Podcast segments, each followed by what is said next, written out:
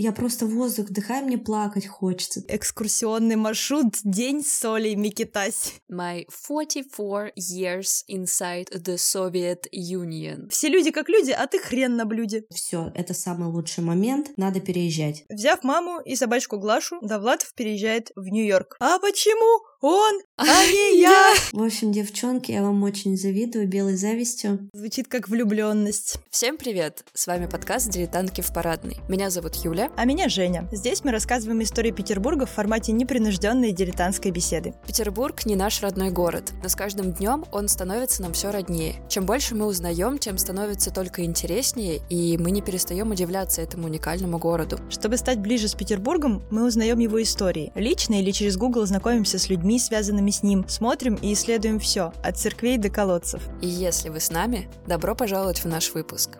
Пишем.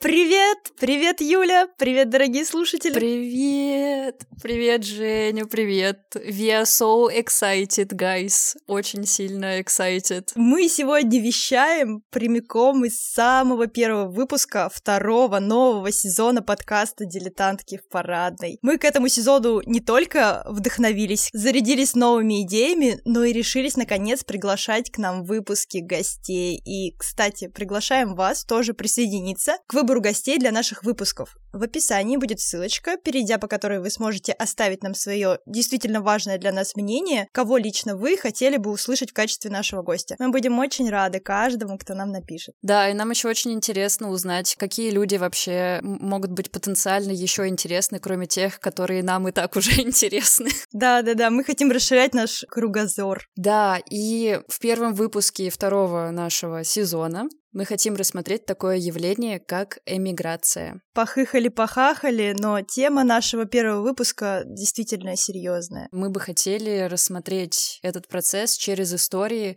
как обычно, через истории людей, которые нам интересны. У нас сегодня в гостях различные герои и реальные люди. А, в качестве героя одной из наших историй будет писатель Сергей Довлатов, Оля Микитась, ведущая подкаста исследования о личном опыте переезда в другой город «Код города», подключится к нам в реальности чуть позже. И еще будет в гостях Роберт Робинсон, человек, который эмигрировал в СССР. Сегодня хочется говорить не о тех случаях, где люди покинули родную страну в поисках более комфортного для себя места, а о тех, в которых человек просто не мог быть собой на родине и был вынужден ее покинуть. По крайней мере, моя история именно об этом. Я думаю, многие наши слушатели знают, что в нашей стране было три основных волны эмиграции. Третья волна эмиграции отличалась э, такой формальной добровольностью, но на самом деле часто люди уезжали под давлением. И, как вы уже сегодня поняли, я расскажу про Сергея Донатовича Довлатова. Он яркий представитель эмигрантов третьей волны.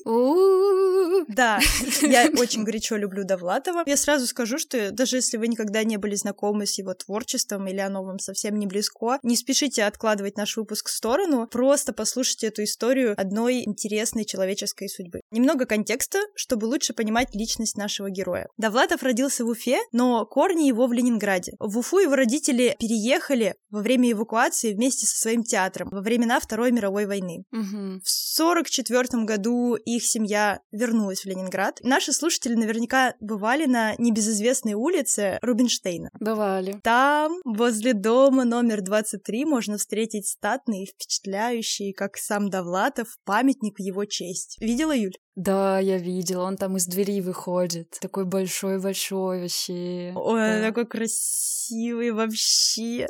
Там он и жил почти 30 лет. Кстати, 3 сентября на Рубика и во дворе 23-го дома проводятся литературные вечера и другие культурные мероприятия ко дню рождения писателя. Я вот намереваюсь посетить. Пошли вместе. Я записала свой календарик, договорились. Довлатов безумно любил Петербург. Про себя он не без удовольствия говорил. Национальность — ленинградец по отчеству с Невы. Ой, ну ничего себе, как загнул, как придумал. Учился Довлатов в СПБГУ на отделении финского языка. И вот тут я сразу вспоминаю нашу общую подругу, которая тоже по какому-то неизвестному нам приколу пошла и поступила на отделение датского языка. Довлатов, мне кажется, руководствовался теми же принципами, просто такой. Почему нет? Существует такая вот специализация. Она же зачем-то существует. Кто-то же должен на нее поступать, да. Буду я. За годы учебы он очень сдружился с начинающими поэтами Евгением Рейном, Иосифом Бродским, Анатолием Найманом, но на третьем курсе его отчислили за неуспеваемость, потому что студентом он был достаточно непокладистым, хоть и талантливым. Угу. После отчисления Довлатова призвали на службу, и он попал не куда-нибудь, а в войска системы охраны исправительно-трудовых лагерей на севере Коми. Впечатления от этой службы у него были, конечно, самые мрачные. Они способствовали появлению и укреплению диссидентского настроения у будущего писателя. Угу. Довлатов собственными глазами видел, насколько бодрые лозунги, которые звучали по телевидению и радио, расходятся с реальной жизнью людей. Можно сказать, что вот тут и родился Довлатов как писатель. Представляешь себе, какие впечатления могут быть от того, что ты служишь на зоне? Обалдеть. Что там можно такое вообще написать? Боюсь представить.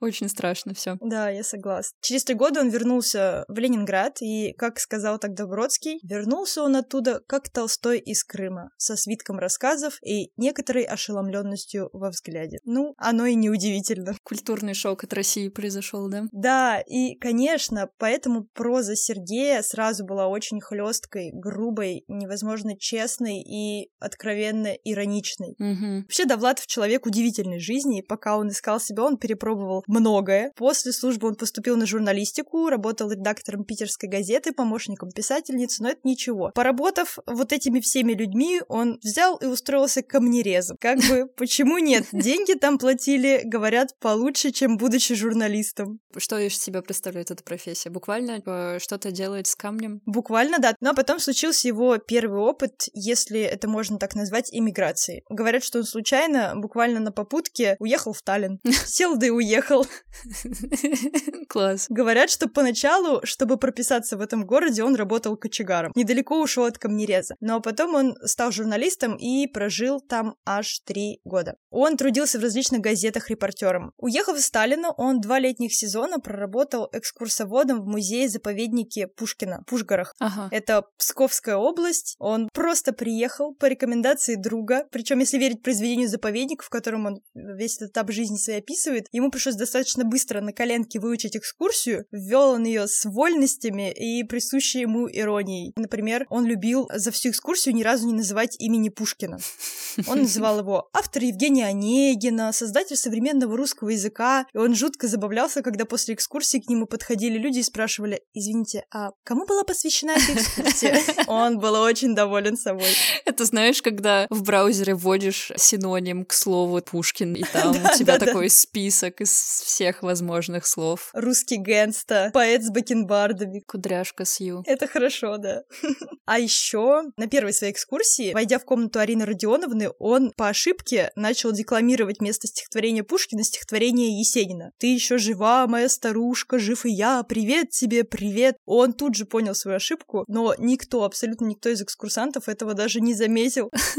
Потому что даже я, если честно, несколько раз перечитала этот факт и такая, а что не так? Там старушка, тут старушка, господи, какая разница вообще. Затем, поработав там, Довлатов вернулся в Ленинград, но при всем его таланте и даже признании со стороны знакомых, редакторов, писателей, в СССР его не печатали.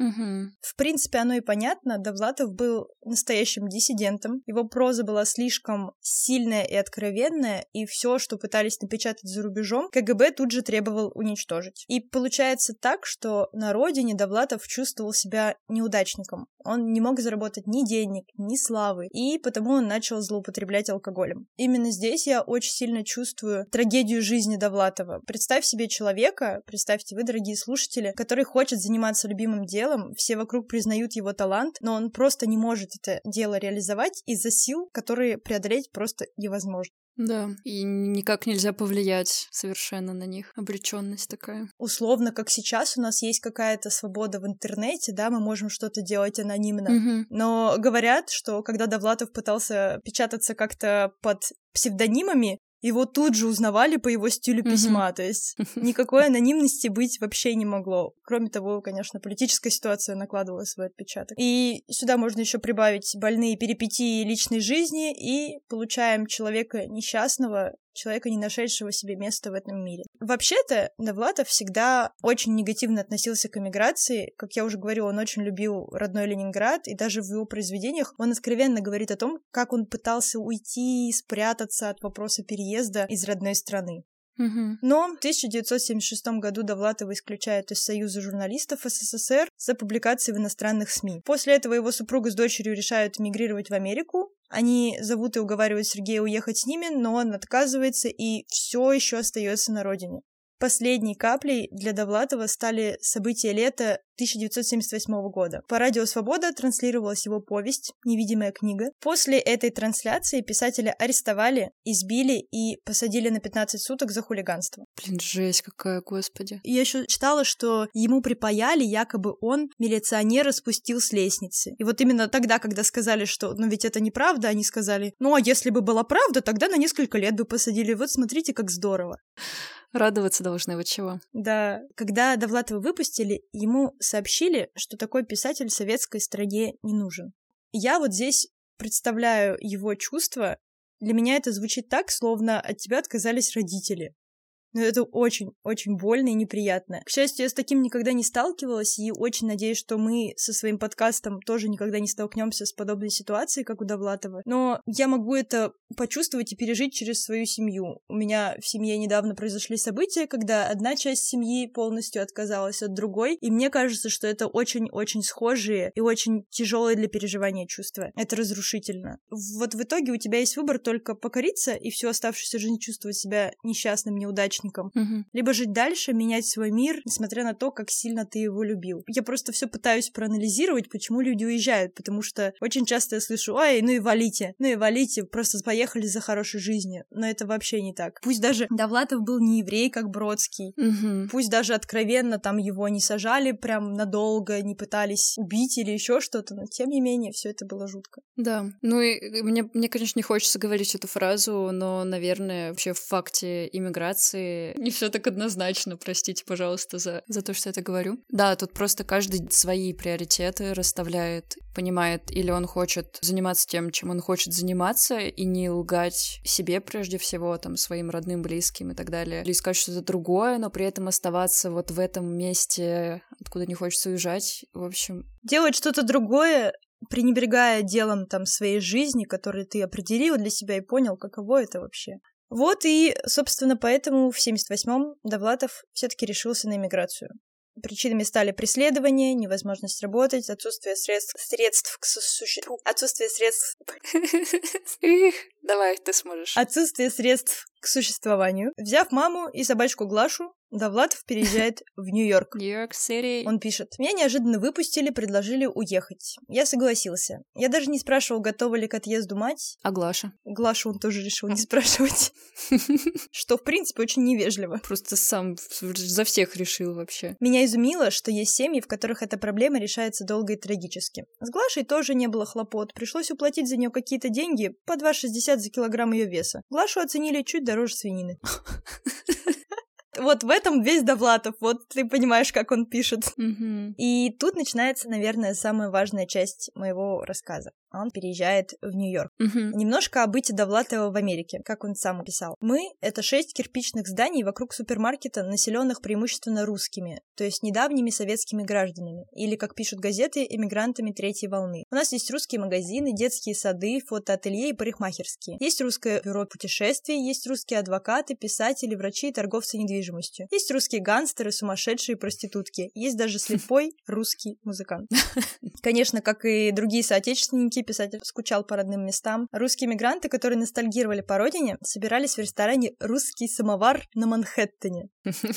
Обожаю, как это звучит. Класс. Вроде как этот самовар существует по сей день, но, кажется, он немножечко обанкротился. По-моему, ага. он еще жив. Тогда, наверное, культовое место какое-то вообще. Что-то типа Сайгона, ага. о котором мы говорили в нашем выпуске про кофейную культуру. В первом сезоне. Послушайте. Ссылочка будет в описании. В этом русском самоваре проводили время Бродский, Михаил Барыш, Барышников, Мстислав Ростропович и многие другие. Это был центр русской культуры на Манхэттене, где обедали, выпивали, читали стихи, презентовали книги и даже устраивали юбилеи, ну и, конечно, поминки. Довлатов писал, «Единственной целью моей эмиграции была свобода, а тот, кто любит свободу, рано или поздно будет достоин ее. Новая жизнь не была простой, Английского языка они не знали, работа не находилась, но Довлатов относился к невзгодам с иронией. Месяцев шесть, как подобает российскому литературу, я валялся на диване.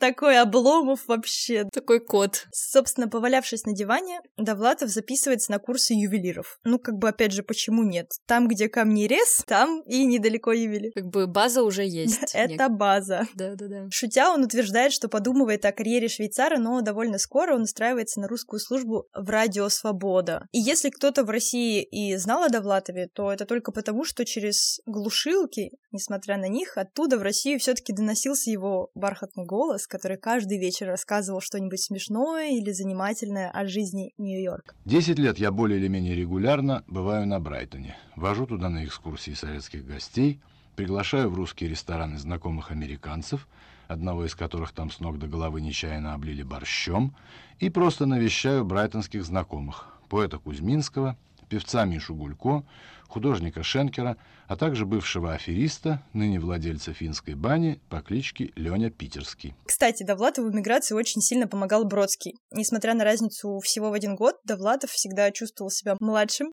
Говорят, что ни одному русскому литератору в Америке Бродский не помогал так, как помогал Сергею.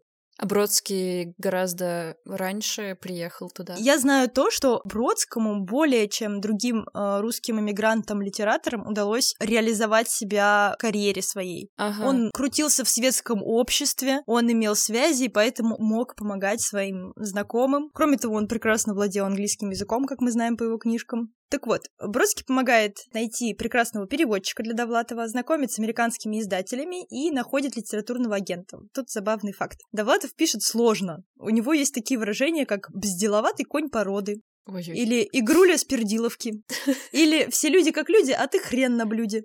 О, классная фраза, нравится. Записали в свой дилетантский блокнотик.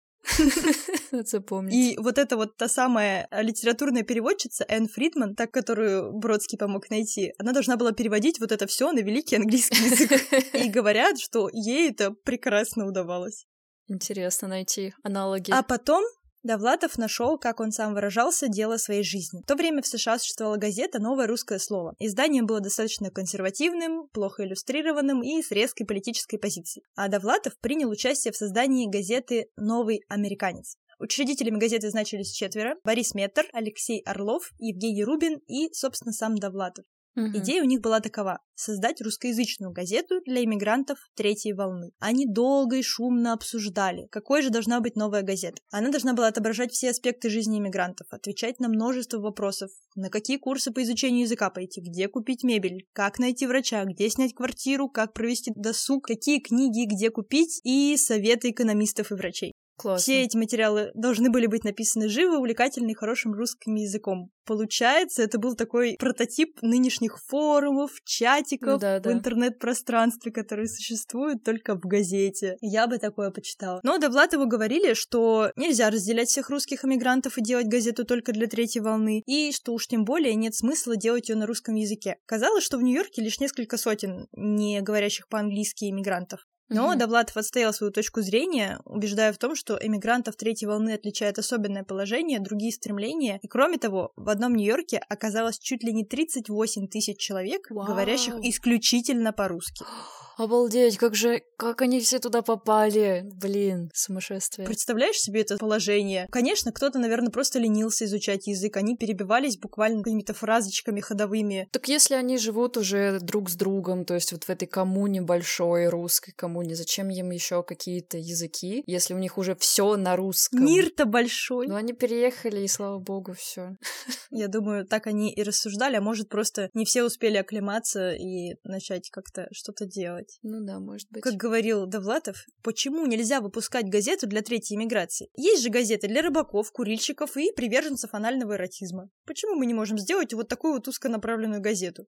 Что значит газета для курильщиков? Бывали такие газеты. Ну, слушай, есть же, знаешь, у нас есть ВКонтакте группы на все случаи жизни. Я однажды видела группу, которая называется «Говно кота на каждый день». Соответственно, вероятно, в те времена газеты были тоже вот буквально на все слои населения просто. Я думаю, мы это вырежем.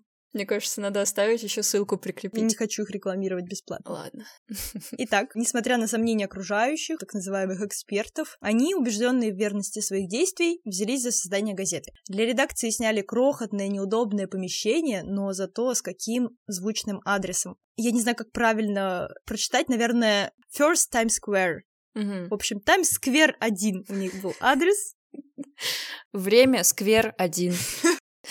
Ага. Кабинет, который они арендовали, едва влезал рабочий стол. Приходилось придерживать ногой дверь для того, чтобы помещение хоть как-то проветривалось. Но они были безумно довольны. Угу. Сам Довлатов чувствовал себя максимально на своем месте. Он писал, если наша газета лопнет через три месяца, это все равно будут самые счастливые три месяца моей жизни. Класс. И вот здесь чувствуется, как необходимо Довлатову было это свое небольшое, сомнительное в своем успехе, но такое важное дело. Угу. Ты сидел в Ленинграде, в родной стране, в родном городе, и, грубо говоря, нахрен никому не был нужен. Да. И тут ты приехал и нашел себя, и это потрясающе, конечно. На первые же экземпляры газеты спрос был высокий. И Довлатов лично развозил газеты вместо курьера. У них ничего не было организовано, но они довольны, носили с этими пачками газеты, поступали огромное количество звонков в редакцию. Мы хотим тоже вашу газету, везите хотя бы сколько есть у вас. Короче говоря, газета имела успех. Ой, класс. Начиная с 13 номера, Довлатов становится главным редактором газеты. Появляется своя редакторская колонка. У него был особый журналистский дар. Он писал без стеснений, без купюр, Мгм. говорил с читателем как с другом, так что каждый, кто выписывал нового американца, мог считать редактора своим товарищем. В народе газету стали называть Довлатовской. Он вообще был доволен, наверное.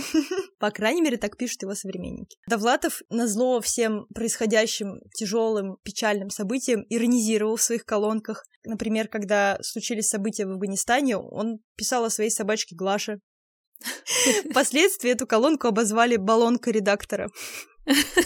А он в ответ посвятил следующую колонку тараканам. Блин, класс. Несмотря на то, что его стыдили за простоту и ироничный тон, это был его способ справляться со сложностями и проблемами. Мгм. Как-то раз он взялся сам вычитывать номер про Бродского, потому что он собирался захватить пачку газет на юбилей к Бродскому. Мгм. Вышел через три часа, усталый, довольный, ошибок нет, все отлично. На празднике у Бродского кто-то взял газету и говорит, смотрите, могила неизвестного салата. Три часа человек вычитывал, ты можешь себе представить? Довлатов рассказывал о происшествиях в Америке, о том, как ездит на метро, о успехах в английском, о событиях русской литературы, об отличиях между США и СССР, делился тем, что казалось близким русским американцам, одиночеством в новой стране и тоской по старой. И он умел бороться с этими переживаниями юмором, и иронией, которые подсказывали читателю, что все будет хорошо. Говорят, что Довлатов умудрялся высмеять даже угрозу ядерной войны. А Вообще, эта газета была так важна вечно отринутому, непризнанному, нештатному писателю Довлатову, потому что здесь он, наконец, занял достойную его таланту должность. Он, наконец, стал любим, почитаем. Мгм. Всего вышло 111 номеров газеты. Новый американец, к сожалению, не смог удержаться на гребне волны своего успеха. В какой-то момент попросту изжил себя. Кроме того, новым издателем стал американец, абсолютно не читающий по-русски, что Довлатову, конечно, не нравилось. Мгм. Соответственно, начались конфликты, и газета закрылась. Какие еще важные события произошли в Америке? С 80-го года рассказы Довлатова печатает самый престижный литературный журнал США The New Yorker. И по этому поводу Довлатову написал даже американский писатель Курт Вонегут. Ох ты. Может быть, слышал? Да, Он писал да, да, да. «Бойня номер пять». Да, слышу. Он писал «Дорогой Сергей Довлатов, я тоже люблю вас, но вы разбили мое сердце. Я родился в этой стране, бесстрашно служил ей во время войны, но так и не сумел продать ни одного своего рассказа в Нью-Йорк. А теперь приезжаете вы, и бах, ваш рассказ сразу же печатают. Что-то странное творится, доложу я вам. Конечно, Довлатов был очень доволен этим фактом. Какие-то несостыковочки. Ага. Да, что-то странное. Короче говоря, Довлатов получил определенное признание, получил определенную свободу, стал, наконец, настоящим писателем, стал публиковаться, занял должность редактора, но, конечно, в целом, в остальном он все еще оставался несчастным человеком, очень скучающим по своей родине, выпивающим, с такими же непростыми отношениями семейными. Мгм. Конечно, его жизнь не стала радужной и красочной, как я думаю, не стала жизнь ни одного эмигранта того времени. Хорошо может сказать о том, как Довлатов относился к эмиграции, написанная им в США повесть «Иностранка». Главная героиня книги Маруся Татарович, уехавшая из СССР в Штаты. У нее никаких видимых причин для эмиграции не было, на нее просто действовали настроения, которые царили в обществе. Знакомо. Да, вот сейчас будет жизненный урок. В поисках лучшей доли она оказалась за океаном, стала встречаться с латиноамериканцем Рафаэлем. Но положительных перемен в жизни Маруси не последовало. Хаос и бессмысленность преследовали ее из-за границы. И это был тот самый случай, который мудрые люди характеризуют одной фразой. От себя убежать невозможно. Невозможно от себя убежать, невозможно начисто перекроить свою жизнь, перестав тосковать по родине. Однако можно попробовать обрести какую-то часть себя, которую до этого из тебя так яро изгоняли. Именно так я чувствую отношение Довлатова к эмиграции и думаю, что это выражает мнение многих-многих эмигрантов того времени. Я уехал, чтобы стать писателем, и стал им, осуществив несложный выбор между тюрьмой и Нью-Йорком. Единственной целью моей эмиграции была творческая свобода. Никаких других идей у меня не было. У меня даже не было особых претензий к властям. Был одет, обут, и до тех пор, пока в советских магазинах продаются макаронные изделия, я мог не думать о пропитании. Если бы меня печатали в России, я бы не уехал.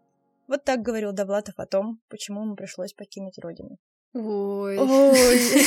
Конечно, нам хотелось бы, наверное, чтобы этот выпуск был более позитивным, более легким и более в нашем духе. Но это такая тема, о которой нужно посидеть, подумать погрузиться в нее и рассмотреть ее со всех возможных сторон. Возможно, вот эта история чуть-чуть поможет вам расширить свою картину Мгм. мира. Да, важно именно рассмотреть с разных сторон, попытаться представить себе переезд, если кто-то из наших слушателей тоже думает переезжать куда-то. Сейчас это, в принципе, популярно, скажем так. В тренде. Тренде, да, уехать из страны. Попытаться представить, насколько это правда нужно именно вам. И для чего вы это делаете? Да, не навеяно как раз-таки внешним. У меня тоже некоторые периоды меня охватывала паника, и казалось, что нужно уезжать сейчас как можно скорее. Я не говорю, что у меня больше нет этих мыслей. Но отсутствие финансов меня спасает пока что от этого шага. Мне кажется, у нас с тобой, и у меня тоже появляются такие мысли, и мы с тобой обсуждали уже э, э, вне микрофонов наших замечательных эту историю, о том, что все таки с одной стороны, конечно, интересно, и мы действительно все таки пока едем за хорошей жизнью, не как Довлатов в гонениях. Да. Но с другой стороны, возникают сомнения в том, что ты туда едешь именно за тем, что тебе нужно. Точно ли этого нету здесь? Мгм. Это очень сложный вопрос. И остается он за каждым из вас, дорогие слушатели. Да. Наверное, it's my turn. Yes. Why you use so many English words? Because Is it about your immigration? Yeah, I'm getting ready. Э, no. Так, я просто поработала только что, вот только что поработала, а работаю-то я на английском языке. А Юля-то у нас на загнивающий запад пашет, а? Нет, на Нижний Новгород. Он, насколько я знаю, пока еще не загнивающий. Слово, слово науки.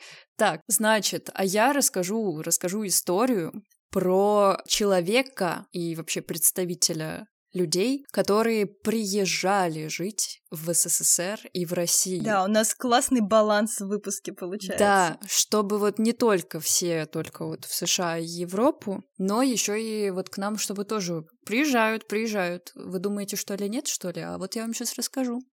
Ты говоришь, как нет, как... А, а, а шо, там в твоем-то США? Ты к нам тоже приезжают, ли. Да, да, да. Именно. Одной из основных причин, почему люди в разное время уезжали из России, это не свобода. Не свобода слова, деятельности, самовыражения. Людей преследовали и преследуют за их мысли и вынуждали, вынуждают покинуть страну. Однако СССР и Россия не всегда место, откуда только уезжают. Есть любопытные истории и приезжающих по разным причинам людей. Одна из таких историй связана с притеснением афроамериканцев в США. Опа. Да, Кто-то туда, кто-то оттуда, слушай. вот именно. А, мне... а, я поняла, там просто стало слишком много людей, и американцев вытеснило. Просто вот так. Ну, США не резиновые. Возможно, в какой-то степени естественный цикл перемещения притесняемых людей в мире. Круговорот притесняемых в природе. Здесь притесняют за одно, там притесняют за другое, и вот они как-то все пытаются найти себе местечко. Обалдеть. Афроамериканцы в США на рубеже 19-20 веков искали себе место в других странах, в том числе в СССР. В то время чернокожим людям было крайне сложно получить достойное образование, добиться хоть каких-либо успехов в карьере. Им был закрыт путь в бизнес, в спорт и уж тем более в политику в США. После прошедших э, в России революции многие были очарованы духом социализма. Люди представляли, что в СССР настолько все изменилось и очистилось, там все действительно равны, все трудятся на благо общества, на благо страны, и все счастливы, ну вот. Обалдеть. Я не хочу знать, что стало, когда они приехали. Я расскажу попозже. И вот, значит, так из разных стран стягивались в свободный, кавычки, кавычки. Юля машет пальцами союз, свободный союз. И одним из таких иммигрантов был Роберт Робинсон. В 1930 году, когда ему было 23 года, он работал в Детройте на заводе Форда. Говорят, что он был там единственный чернокожий рабочий. Туда приехала советская делегация и пригласила его и еще нескольких работников в СССР для обучения советских специалистов. Ему предложили зарплату почти в два раза больше. Ай. Бесплатное жилье, бесплатную а. машину, оплачиваемый отпуск. И кофе по утрам. Ага домработницу Чего? чернокожему человеку, представляешь, в то время. И самое главное, полное отсутствие расизма, от которого Роберт так страдал в США. Никакого расизма, просто мы евреев выгоняем, а вы пока тут заезжайте. Зато машина, вот у тебя машина, дом. Конечно, он согласился на такие условия, и в 1930 году в июле он приехал в Сталинград, угу. чтобы работать там на Сталинградском тракторном заводе. Очень громкая история связана вот как раз с его работой на этом заводе. В Вскоре после его прибытия туда он подвергся нападению двух других американских работников, белых, Льюиса и Брауна. Ну, то есть они на него... Они продолжили просто притеснять, только уже на территории Сталинграда. Боже. Мне вообще странно, что человек с именем Коричневый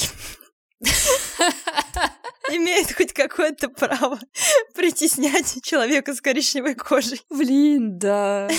Я не заметила этого. Ну, в общем, да, ему почему-то не помешало это притеснять. И этот случай разнесся очень быстро, и все негодовали, как это так? Вот вы приехали сюда работать, что за расизм такой? И где-то там напечатали эту историю, и потом этот случай очень-очень широко использовался пропагандой советских СМИ с целью изобличения американского расизма. Очередное подтверждение того, как в Америке плохо, что даже американцы, приезжающие на территорию Советского Союза продолжают быть вот такими вот гнилыми, вообще отстойным обществом. И ничто, даже наш прекрасный политический строй не смог их исправить. Даже личная домработница не помогла. Да-да-да-да. После этой истории, после завершения рабочего контракта в Сталинграде в июне 1932 года а, Роберт планировал вернуться в США, то есть вот он два годика там в СССР потусил, поучил советских работников, и такой, что-то тут как-то не особо расизма-то нет. Пожалуй, я, наверное, вернусь. А, но сначала у него не получилось. Ну, как сначала, первые 44 года. Первые 44 года в жизни американского мигранта самые тяжелые. Кошмар. Да. Ну, в общем, у него не получилось, вот когда он попытался в 32 году, и он решил устроиться в московский подшипниковый завод. Подожди, а у него не получилось, то есть его не выпускали? Его не выпускали. Да, я сейчас попозже еще расскажу. Mm-hmm. Вот он устроился, значит, вот в этот завод, потом его даже избрали депутатом Моссовета. Обалдеть. Он прожил в СССР 44 года, и практически все это время он пытался покинуть эту страну. Баланса не получилось в нашем выпуске.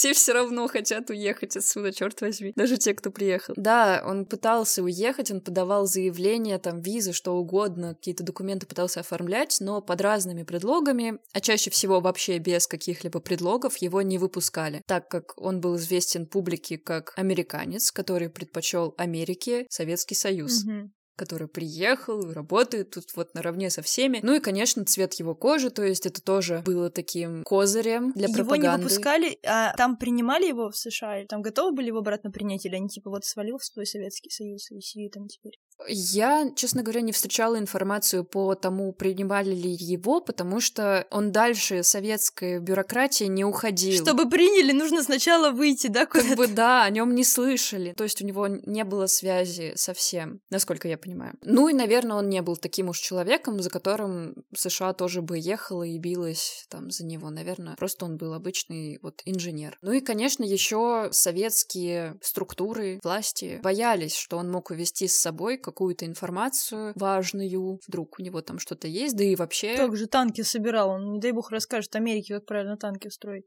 Вот-вот. И только в 1974 году он добился разрешения на туристическую поездку в Уганду, из которой уже не вернулся. Из Уганды он перебрался в США потом. Что еще интересно про этого человека, в 1988 году, уже будучи в США, он написал автобиографию, которая называется Black on Red. My 44 years inside the Soviet Union. 44 года он описывает. А она есть на э, русском языке, в переводе, в 2012, по-моему, ее издали. Называется по-русски «Черный о красных». Там он описывает жизнь в СССР, и в частности войны, сталинские репрессии, бытовой расизм, советскую бюрократию, слежки, спецслужбы и вот это вот все. Я читала некоторые отрывки из его книги. Ну, вообще, он, конечно, очень много уделяет внимания именно проблеме расизма. То есть это не единственный случай был, когда он столкнулся с расизмом? Нет, конечно, нет. Все равно к нему всегда относились как к какому-то очень экзотическому. Понятно, что, возможно, не всегда его прям унижали, там как-то относились к нему так, как в Америке относились к чернокожим, притесняли. Ну и не так, как обещали изначально.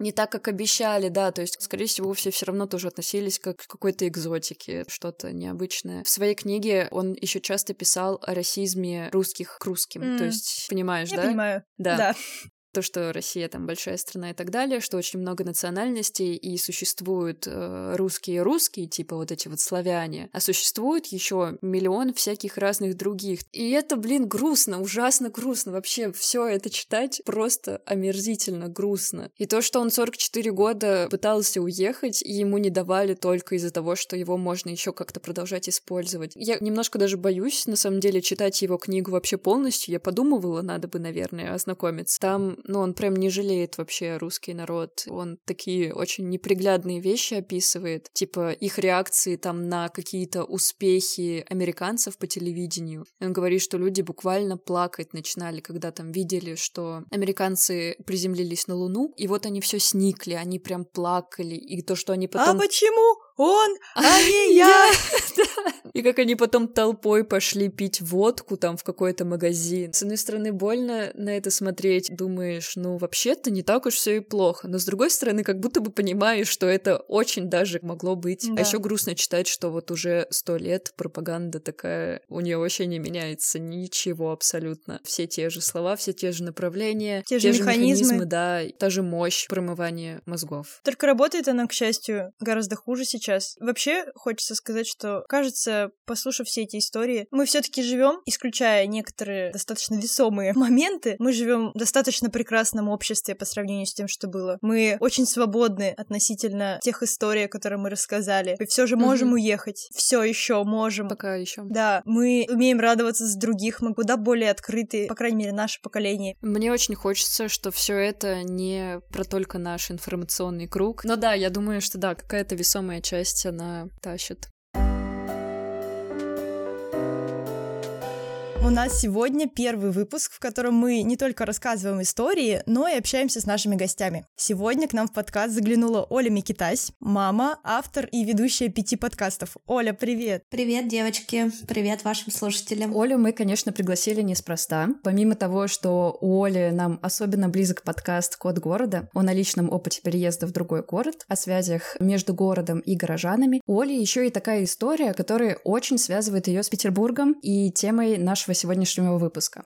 Оля, мы сегодня говорим про вынужденную миграцию. Мы знаем, что тебе пришлось после февральских событий переехать в Тбилиси. Расскажи, пожалуйста, почему ты решилась на переезд и что для тебя было самым сложным в этом решении угу. и в самом переезде? На самом деле у меня был план такой. После Нового года я составила цели, планы, вот как вот это вот все бывает, карту желаний, что я переезжаю 10 марта в Петербург. Я всю жизнь прожила в Екатеринбурге. Петербург всегда был моей мечтой с 16 лет. О, да. Тут я поняла, что все, это самый лучший момент, надо переезжать. И тут наступает 24 э, февраля, у меня отменяется несколько рекламных контрактов, и я понимаю, что у меня уже нет возможности переехать в Петербург, и я просто физически больше не могу находиться там, где я нахожусь. Угу. И тут мы стали мониторить разные варианты, куда можно еще уехать. Самым таким оптимальным вариантом нам показалась Грузия. Наш выбор остановился на Тбилиси. Мы летели сюда двое суток с пятью чемоданами, с детьми, с мягкими игрушками. Угу. И вот уже 10 июня будет три месяца, как мы здесь живем. Все-таки что было таким основополагающим для переезда? Ну, во-первых, э, наверное, это моя активная жизненная позиция. То, что я всегда черное называю черным, а белое называю белым. Для меня физически было уже очень тяжело, и физически, и морально очень тяжело находиться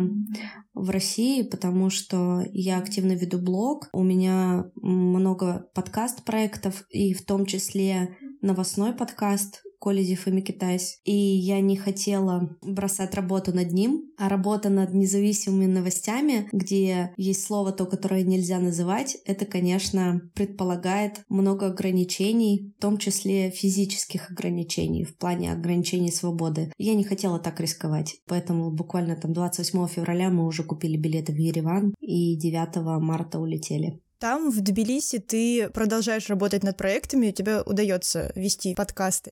На самом деле переезд мне дался очень тяжело, потому что, во-первых, я готовилась к переезду в Петербург, у меня уже были планы, мечты, я даже себе уже студию выбрала, помещение под студию подкастов на севкабеле, ну то есть все, я уже себе все представила, и когда я понимаю, что я еду в один конец, скорее всего, и вообще непонятно, когда мы вернемся обратно, мне психологически было очень тяжело, и где-то два-два с половиной половиной месяца я только приходила в себя и пыталась найти какие-то точки опоры. Работа над подкастами очень сильно мне помогла. Это то, что мотивировало меня просыпаться каждое утро, соскребать себя с кровати, вытирать слезы и идти работать, включать диктофон теперь на айфоне, а не кнопочку рек в студии, к сожалению. Но мы приноровились. Мы передаем тебе привет из пледов. Из подушечных царств походные условия. Три месяца ты уже живешь в Тбилиси, и мы так понимаем, что ты переехала с семьей. Э, скажи, пожалуйста, вот на твой взгляд, как легче переехать с семьей или одному? Смотря с какой стороны посмотреть. Если ты переезжаешь с детьми и с партнером, ты понимаешь, что вам, ну, точно нужна какая-то большая квартира. Угу. Каждому нужно личное пространство. То есть и так всем тяжело. А если мы еще будем ютиться в маленькой студии, то мы точно, наверное, передушим друг друга. Соответственно, большие бюджеты нужно запланировать. Всем известно, что когда начался резкий поток переездов во всех странах, в том числе там в Армении, в Грузии, в Турции, ценники вскочили на жилье примерно в 3-4 четыре раза. Mm-hmm. А чисто, наверное, морально, конечно, с семьей переехать э, проще, потому что, например, мой партнер, он э, из тех людей, которые всю жизнь мечтали переехать в Европу. Для него это было, ну, как-то ожидаемо, вот вдохновляюще, даже несмотря на то, что это было вынуждено и так все на скорую руку, ему все равно, конечно, было попроще, чем мне. Для детей это тоже было такое... Приключение. Да, и я всегда позиционировала это как приключение. По сути, тяжелее всего оказалось мне, но они мне очень здорово помогали. И партнер, и дети. И мы как-то все так объединились очень сильно. А сейчас вот спустя три месяца мы стали социализироваться. У нас старшая дочка уехала в лагерь, младшая дочка пошла в детский сад в грузинский. Мой партнер там уже нашел себе друзей иностранцев, ездит с ними на разные мероприятия, ходит на спикинг-клабы, mm-hmm. а я просто общаюсь с разными людьми, в том числе с теми, кто приехал из России, с такими же экспатами, как я. Одному, конечно, проще. То есть э, ты можешь э, снять комнату, например, это очень маленькие расходы. Даже, возможно, у тебя будет свой балкон, который будет выходить на старинную улочку красивую. Но мы сняли далеко от центра, в спальном семейном районе, Поэтому я стараюсь почаще выбираться в центр, потому что все-таки все вот это вот старенькое такое, угу. пошарпанное, я это все очень сильно люблю. Похож ли Тбилиси на Петербург старостью и пошарпанностью? Да, я Тбилиси называю непричесанным Петербургом. Особенно центр Петербурга, он очень похож. Такие районы, как Салалаки, Вера, они очень сильно похожи на Петербург. И первое время я, чтобы как-то немножко себя спасти, себе помочь, я часто выбиралась э, гулять одна. Я просто без маршрута выходила на рандомные остановки в центре, и ходила по улочкам, бродила, заглядывала в каждый подъезд, фотографировала красивые двери, балкончики. Ощущала себя немножко в Петербурге.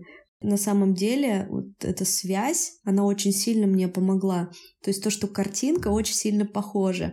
А называя его непричесанным, потому что Петербург все-таки вкладываются и большие бюджеты в том числе, да, мы все знаем их минусы, да, и эти помойки во дворах, но если мы это уберем, то в целом э, в Петербурге очень много э, всего старинного, все эти особнячки их восстановили, да, то есть ты не найдешь, э, почти не найдешь открытых парадных. Здесь почти все парадные открыты. Здесь нет замков э, на дверях. А здесь обшарпанная штукатурка и почти ничего не ремонтируется. Может быть и ремонтируется в каких-то районах, но вот в таком вот классическом виде старого Тбилиси там вроде как бы есть стройка, а вроде как бы ее нет. Стройка Шрёдингера.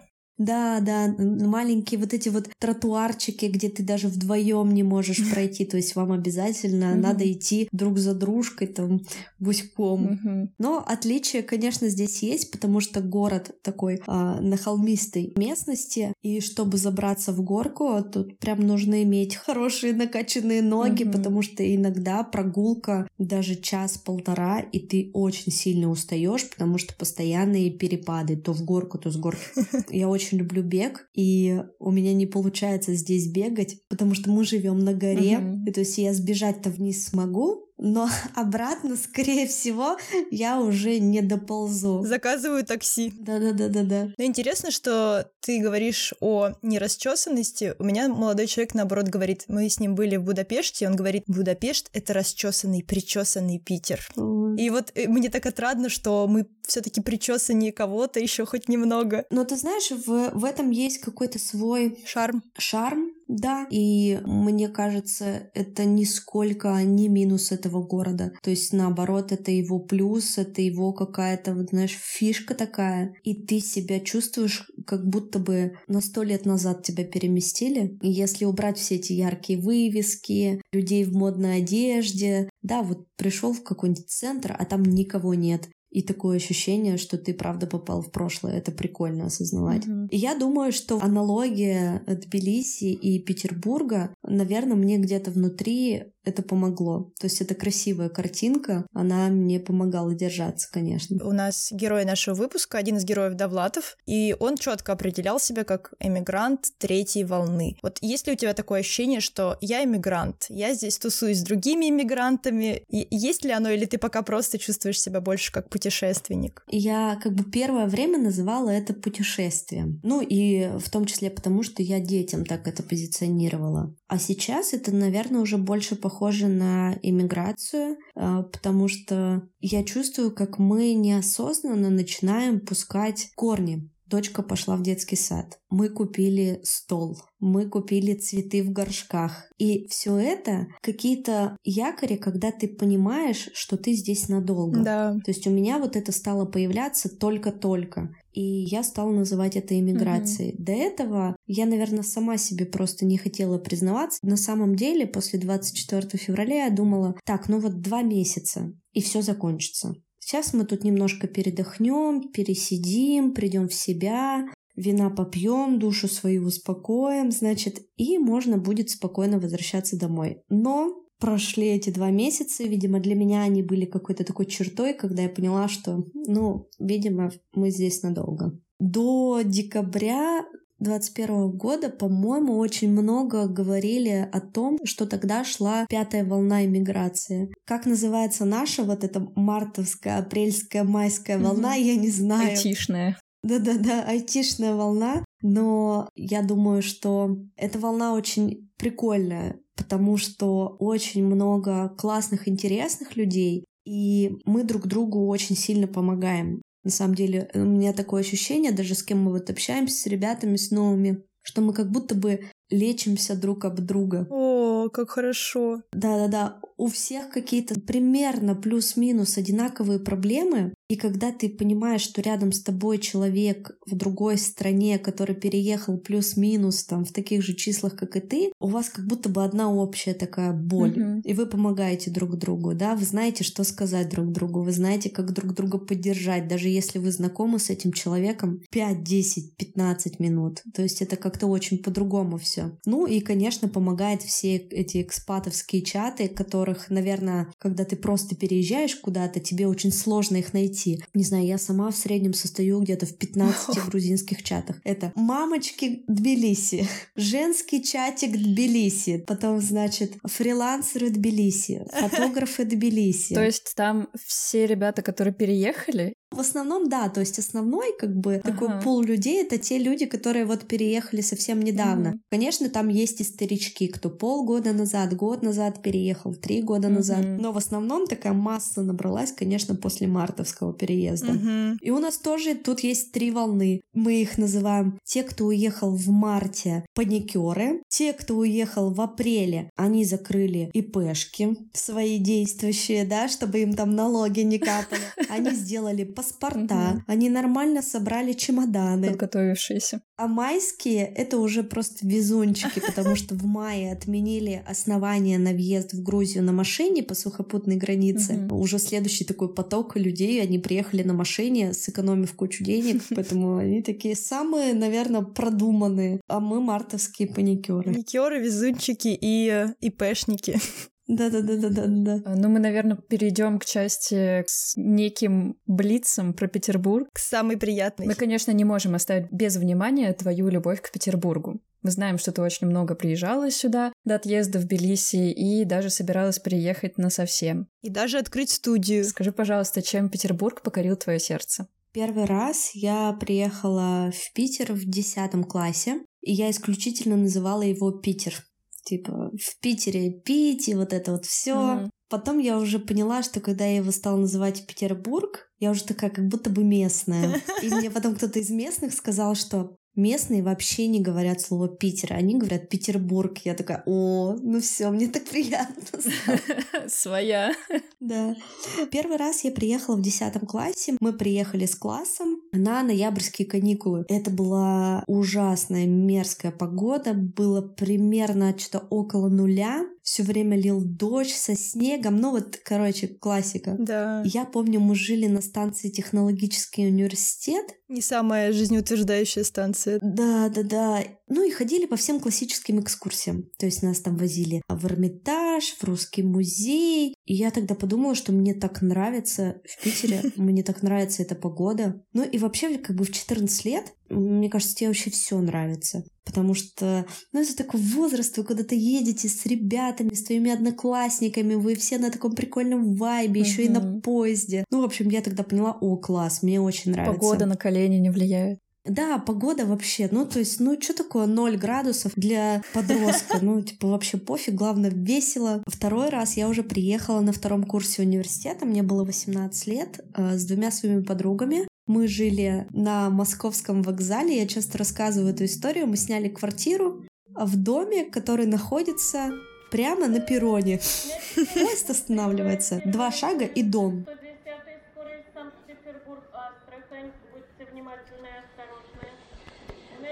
Уже эта поездка, она была какой-то другой, более осознанной. Это был февраль. И я все время гуляла одна в основном. И мне очень-очень нравилось. Тоже погода была опять мерзкая. И я подумала, что я очень хочу прям в Питере жить. Мне очень нравится здесь. А вообще я хотела вот после той поездки, своей первой, после 10 класса в Петербург поступать на журналистику. Но так сложилось, что меня родители не отпустили. Я поступила в горный университет и стала кадастровым инженером. Когда девочка в 16 хотела стать журналистом, ну или хотя бы актрисой, а тут кадастровый В инженер. принципе, где-то рядом там, да. После поездки в 18 лет я поняла, что мне в Питере очень сильно нравится, но в следующий раз я приехала больше, чем через 10 лет. Вау. Так случилось, что мой партнер переехал в Петербург, я приехала в августе к нему. И тот августовский Питер 2020 года, он был вообще невероятным. То есть я впервые увидела Петербург летом. И была офигенная погода, было 24-25 градусов. Мы очень много гуляли. Именно в тот момент я придумала свой первый и самый главный подкаст, который я делаю, это «Нормально же общались». Вау. И я прям была вообще вдохновлена этим городом, местом, людьми. И приехала за время наших отношений на расстоянии еще четыре раза. Мгм. У меня пока не было мысли о том, что я хочу переезжать. То есть у меня были двое детей дома, отношения на расстоянии, меня все устраивало. Я там каждые полтора месяца приезжала в Питер, отдыхала, классно время проводила, но жила в Екатеринбурге. Потом закончились мои отношения, в марте 21-го меня уволили, и я решила, что так, я буду заниматься только подкастами, я сейчас к месту не привязана, и я постепенно начала э, морально себя готовить к тому, что мы с детьми переедем в Петербург. Ну вот, и ровно год мне для этого понадобился. Мгм. Я за этот год съездила еще три раза в Питер, и каждый свой приезд я все увеличивала и увеличивала время нахождения. В итоге остановилась на том, что хочу квартиру на Чернышевской, Мгм. чтобы рядом был Таврический сад, чтобы рядом была Некрасова, а, все мои любимые места, кофейни. Для меня это, наверное, самая комфортная локация из всех в Петербурге. Мы машем тебе из этих локаций, Да? потому что, да, абсолютно такого же. Вокруг Чернышевской собрались, да. Удивительно, что ты смогла полюбить Питер вот таким. Это истинная любовь такая, когда ты любишь не за что-то, а вопреки, вопреки отвратительной погоде, грохочущим поездам, потому что я, честно, я не true фан Питера, видимо. Когда я переехала в декабре и смотрела на эти два с половиной солнечных часа, я думала, отвратительно.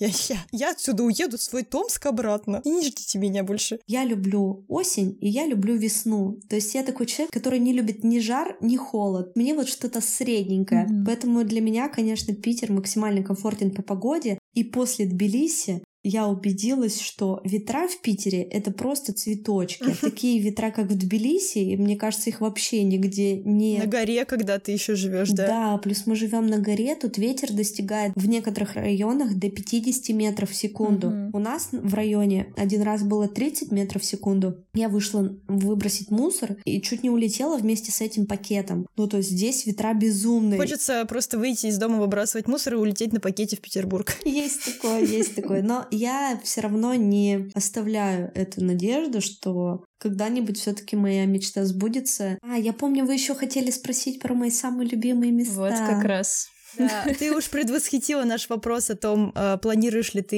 еще однажды оказаться в Петербурге. И, соответственно, представь, ты оказываешься в Питере одним прекрасным августовским днем в плюс 25. И вот какие топ-5 мест ты в первую очередь побежишь посещать? Я бы проснулась в своей квартире каком-нибудь стареньком таком доме на Маяковской, Мгм. а, спустилась бы вниз до Невского, потом на Рубинштейна, завернула и зашла бы, выпила свой любимый кофе в Папа Карло Это Август. случайно не так? Кофейня, где такой круглый стол, когда заходишь, такой огромный. Это она? Там такие желто-серые оттенки. Да, да, да, серо-желтая кофейня. Там очень минималистичное меню в том числе. Да, да, да. Это вообще мое самое любимое. Вот, и я бы зашла, наверное, вот в август, потом бы дальше пошла до летнего сада, там бы уточек покормила. Через Марсово поле я бы перешла через Троицкий мост и через Горьковскую, через Петроградскую, вышла бы на Малый проспект Петроградской стороны. Там находится еще моя любимая кофейня. Она называется «Будем знакомы». Там самый вкусный вообще в моей жизни, я ничего вкуснее не ела, вишневый пирог. Славится наша кофейня вишневыми пирогами, конечно. Да, да, там очень вкусно. И, кстати, каждый раз, когда я приезжала в Петербург, первым делом я всегда шла есть этот пирог. Мгм. А потом я бы поехала, наверное, на Севкабель. Я очень люблю Севкабель. Мне очень нравится, как там сделан берег. Очень красиво, очень классные, стильные люди. И там Мгм. есть израильская кафешка на улице. И там очень вкусный фалафель. Мгм. Я бы там съела фалафель. Еще бы сходила, наверное, на какую-нибудь выставку. Ну и так как я планировала там свою студию, то я бы, наверное, записала бы там подкаст. Мгм. А если бы было еще тепло на улице, то я бы обратно вернулась в центр на их э, речном трамвайчике. Кайф. Да, буквально он, по-моему, плывет 15 или 20 минут, и ты уже в центре выходишь почти на Невском проспекте. Кайф. Ага. А вечером я бы обязательно поехала смотреть разводные мосты. Я знаю, что это супер классика и вообще заезжено, но на самом деле первые свои разводные мосты я увидела только в августе в прошлом году, и это был для меня праздничный день. Ровно год э, был с того момента, как я придумала свой подкаст. Мгм. Я еще забыла упомянуть, что перед тем, как пойти на Петроградскую, я бы еще посидела на берегу Петропавловской крепости. Для меня это тоже очень знаковое место. Именно там я свой подкаст и придумала. В общем, девчонки, я вам очень завидую белой завистью. Мы можем показать Петербург из окна. Да-да-да. В Тбилиси, конечно, очень хорошо, но все равно, мне кажется, для каждого из нас есть какое-то такое свое место, где он чувствует себя как дома. Мгм. И очень часто меня спрашивали, а почему ты хочешь именно в Петербург переехать? Я говорила, что да, я вот прилетаю и из самолета выхожу, я просто воздух вдыхаю, мне плакать хочется. То есть настолько я прямо себя там ощущаю, как дома. Звучит как влюбленность. Да, у каждого, мне кажется, есть такое особенное место, где без разницы, какая погода, дождь, снег, слякоть, серость или солнце светит, ты любишь его в любом состоянии, как, наверное, в отношениях. Да, классно. И у нас получилось даже не топ-5 мест, а целый экскурсионный маршрут «День соли Микитась». Потрясающе. Здорово. Мечты должны сбываться. У нас достаточно, на самом деле, получился непростой выпуск. Выпуск про миграцию. Это все таки тяжело, и действительно судьбы сложные у наших героев. Но благодаря тебе мы сейчас такой заряд тепла, любви и позитива в этот выпуск добавили. Просто бесконечное количество. Спасибо тебе огромное. Спасибо большое, я тоже была рада пообщаться с вами. Пока-пока. Пока. Пока. Съешьте за меня по куску вишневого пирога.